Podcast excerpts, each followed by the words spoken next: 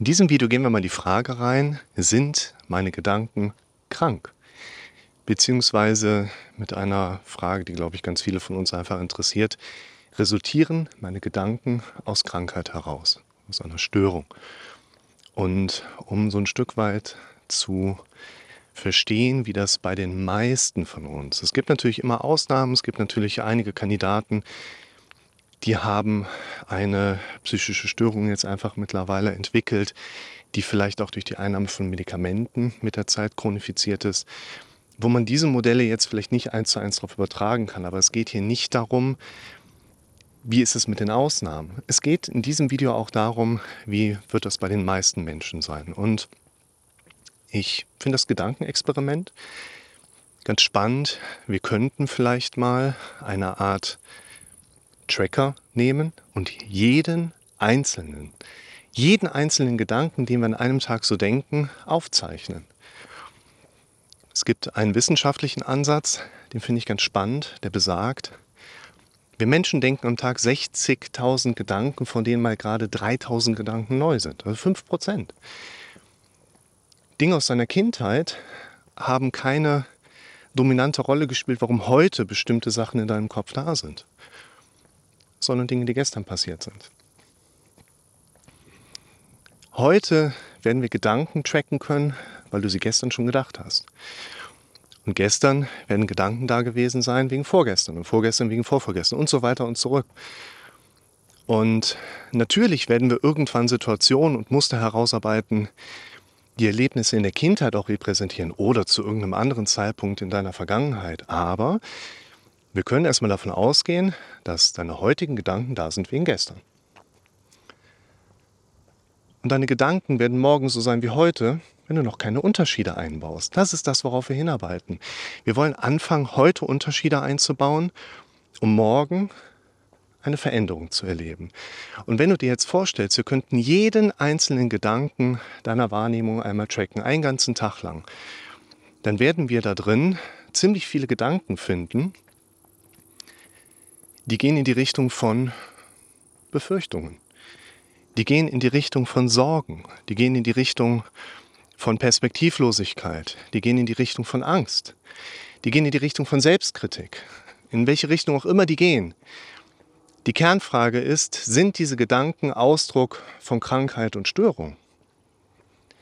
Und wir können im Prinzip bei den allermeisten Menschen immer wieder auch sagen, die Gedanken, die wir jetzt vorfinden, werden erstens mit einer von dir erlebten Symptomebene relativ adäquat einhergehen. Das bedeutet, die Symptome, die du so erlebst, passen relativ gut auf die Gedanken, die wir im Vorfeld entsprechend auch mitfiltern können. Wir haben eine Adäquatheitsebene, die eben nicht in dem Kontext sich zeigt, wie das die klassische oder historische Betrachtung der Psychologie gerne hätte. Da wird den Leuten immer noch erklärt, Ängste sind halt unlogisch und irrational. Wir haben Angst in Bezug auf die Dinge, die auf unserer inneren Verarbeitungsebene passieren und nicht von außen unbedingt sichtbar sind. Wir haben nicht Angst vor dem, was nur Leute von außen auch erkennen können. Wir haben immer Angst vor dem, zum Beispiel, was wir auf der inneren Verarbeitungsebene gesehen haben oder eben auch auditiv wahrgenommen haben. Und diese ganz wichtige Frage, sind diese Gedanken, die wir dann dort vorfinden, die ja ein großes Maß an Adäquatheit auch aufzeigen, sind die da, weil du krank bist?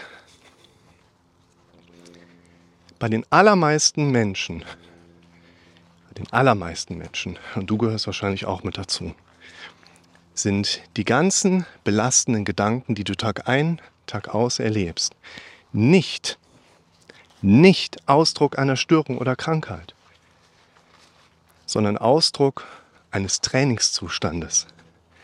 Die Gedanken, die du erlebst, die dir Tag ein, Tag aus eine Belastung darstellen, sind das Resultat eines Trainingszustands. Sie sind da, weil du noch nicht umtrainiert hast. Es gibt in aller Regel keinen Ursprung des negativen Denkens, den wir behandeln könnten. Auch nicht mit Psychopharmaka.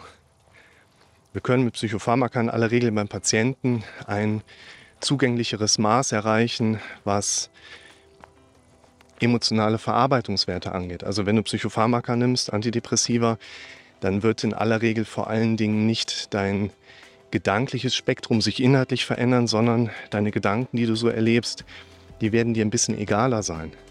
Es gibt sehr viele unterschiedliche Patientenberichte, was daraus so resultiert. Aber es gibt in dem Sinne, mit dem heutigen Kenntnisstand der Hirnphysiologie, keinen, für die meisten von uns, es mag Ausnahmen geben, aber für die meisten von uns gibt es keine Grunderkrankung, die negatives Denken in dem Sinne bedingt. Deshalb stellt euch vor, ihr könntet jeden Gedanken eures inneren Erlebens tracken. Die Gedanken, die ihr dort findet, sind nicht Ausdruck einer Krankheit, sondern Ausdruck eures Trainingszustandes. Und daraus ergibt sich die Notwendigkeit zu trainieren.